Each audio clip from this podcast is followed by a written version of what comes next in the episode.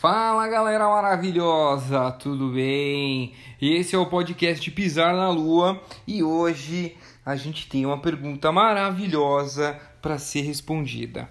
E sem mais delongas, vamos falar com a Paula Lopes, Marketing Manager da IBM, e vamos responder esse questionamento maravilhoso. E você mande sua pergunta, mande seu questionamento maravilhoso que possa ser respondido em até 15 minutos e que seja uma pergunta de interesse geral, que seja aquela curiosidade que você tem, que seja algo que você acha que eu consigo devagar sobre aquilo ou algo que você tem uma curiosidade extrema de saber. Tamo junto!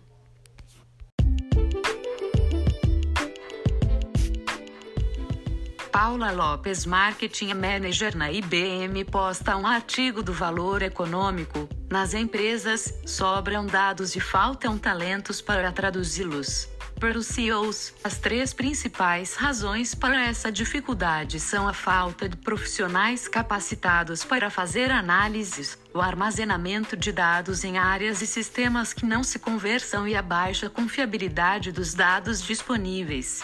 E você? Está pronto para lidar com os seus dados? Qual a sua dificuldade? Oi, Paula, como vai? Muito obrigado pela sua pergunta. E é muito interessante esse, esse artigo que você postou, da Letícia Arcoverde do Valor Econômico, porque ele, inclusive, é, vou até contextualizar isso primeiro, porque ele coloca dois pontos muito interessantes, né?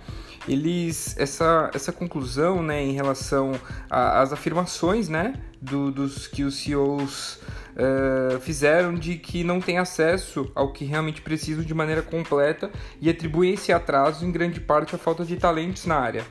E aí, é, durante o artigo, né, ela menciona inclusive que a maior parte dos CEOs, né, 46%, acha que ações de requalificação e treinamento são a melhor solução para lidar com a falta de talentos, né? Enquanto os demais se dividem entre contratar profissionais de outros setores, né, 18%, aproximar-se de instituições de ensino para contratar recém-formados e 17% e recrutar de concorrentes e mudar a composição de mão de obra permanente e temporária 5%.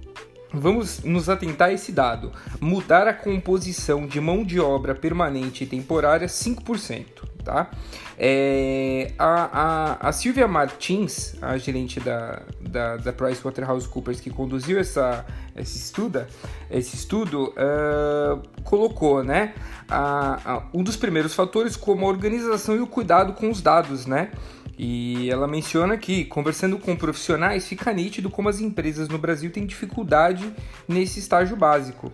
E é nesse ponto que eu me conecto muito com a fala da Silvia, é, pensando que hoje em dia a gente já tem uma quantidade enorme de dados, né?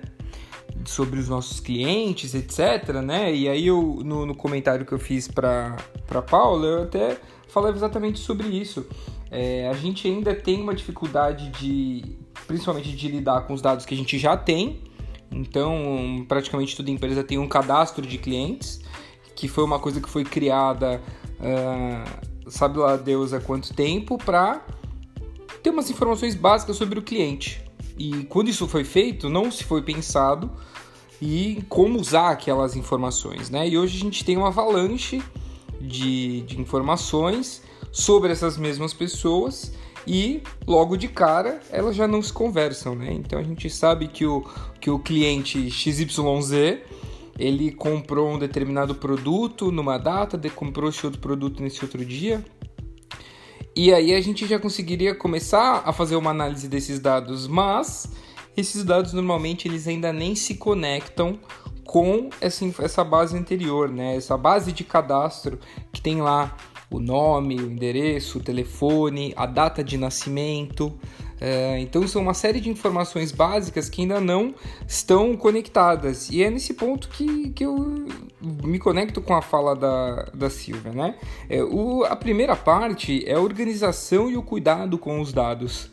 E pensando por esse, por esse escopo, é, quem vai fazer efetivamente uso desses dados, né? Principalmente pensando que é, um dos principais temas é a, os dados que, que falam sobre a preferência de consumidores, né? Quem vai fazer efetivamente dar uso sobre isso são os times de marketing, né? Os times de marketing que vão definir as estratégias e vão desenhar a forma como eles vão se comunicar com os, com os clientes, com os consumidores e vão é, além de receber essa devolutiva do cliente, né, do consumidor, esse feedback, criar as estratégias que vão ser retroalimentadas para esse próprio para esse próprio cliente, né? Então a gente já começou a mudar um pouco o espectro disso, porque a, a impressão que se tem é que os CEOs estão dizendo que faltam profissionais qualificados. Mas será que eles estão. Será que essa seria a melhor abordagem? Porque eu volto naquele número, né? É, mudar a composição de mão de obra permanente e temporária. Será que então uma das soluções para essa análise de dados se tornar uma coisa mais eficiente não seria contratar temporariamente uma empresa ou uma consultoria que possui uma ferramenta que detém é, esses talentos, que detém essa informação sobre como estruturar os dados para fazer isso de forma pontual dentro da minha empresa, me ajudando a estruturar os meus dados, começar a criar uma estrutura sobre isso, explicar para o meu time de marketing como que está sendo feito esse trabalho, fazer um trabalho de, de, de corrida de revezamento mesmo, né? De você ter o, a, o pensamento, né? Eu vou correr, mas eu vou correr para entregar esse bastão para outra pessoa, né? Não de fazer e largar e, e, e, trazer o time de marketing, né, quem vai utilizar esses dados no fim da conta, para falar assim: olha, vamos trabalhar aqui a quatro mãos nessa estruturação. Então, sair desse modelo de ah, eu preciso ter o recurso aqui dentro da minha empresa, não. Se preocupa com o seu negócio, com o seu core business, com aquilo que você faz de melhor e terceiriza isso para quem sabe fazer isso, para quem o melhor daquela empresa é resolver esse tipo de problema que você tem.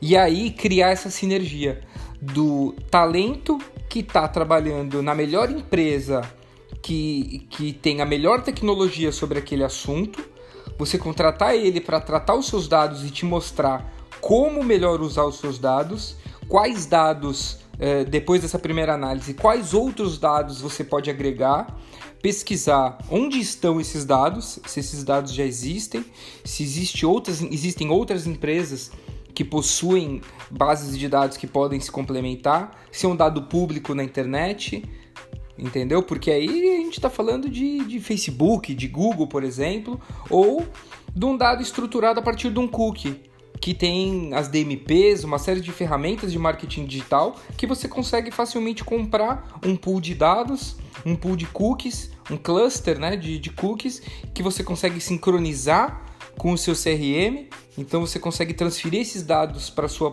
própria para sua própria propriedade, que estranho, né? Mas que você consegue ter esses dados internamente e cruzar eles com o seu CRM. Então a coisa já mudou de figura.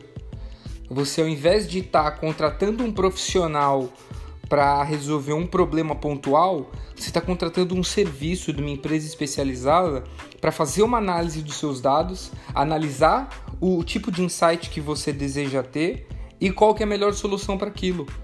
Como usar os seus dados de forma eficiente para se conectar aos dados que estão disponíveis no mercado e a partir disso ter os insights que são necessários. Então, é, infelizmente, eu discordo em grande parte do que os CEOs disseram nessa pesquisa, né? Eles até colocam aqui é, a, a, a, a forma como a, a importância que eles dão a determinados tipos de dados e a, a, a, a capacidade de acessá-los de maneira completa, por exemplo dados em diversos temas, né, como a preferência de consumidores. 94 consideram importante, mas só 15% disseram receber dados completos sobre esse assunto, né? Chega até um certo altruísmo do, do CEO. Eu não recebo isso completo.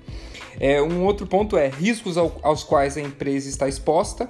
87% consideram importante e 22% dizem receber dados completos sobre esse assunto.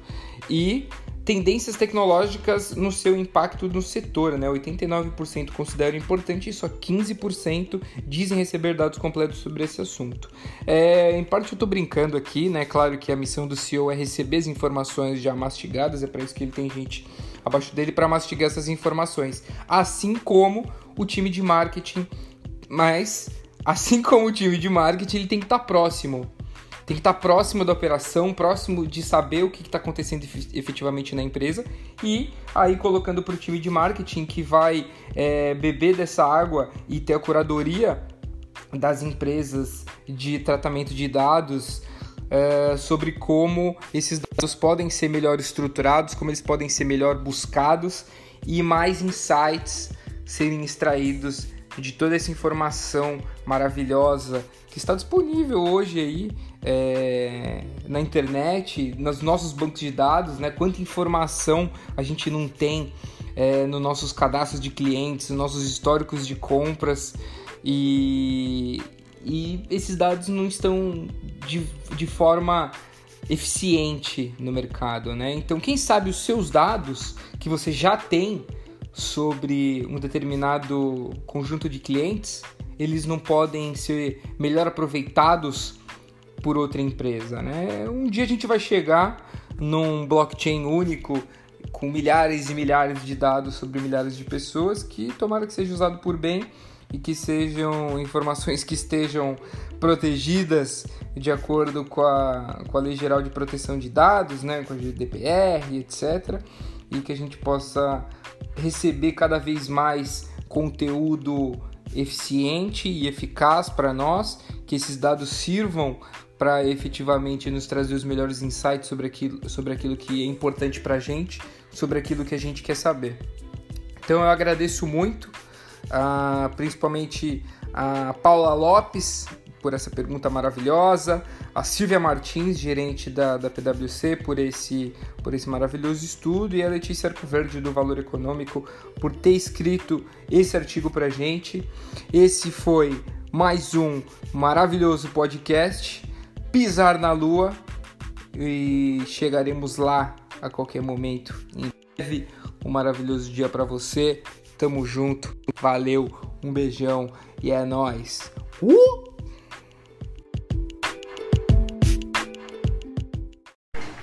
Hoje estamos iniciando mais um podcast maravilhoso.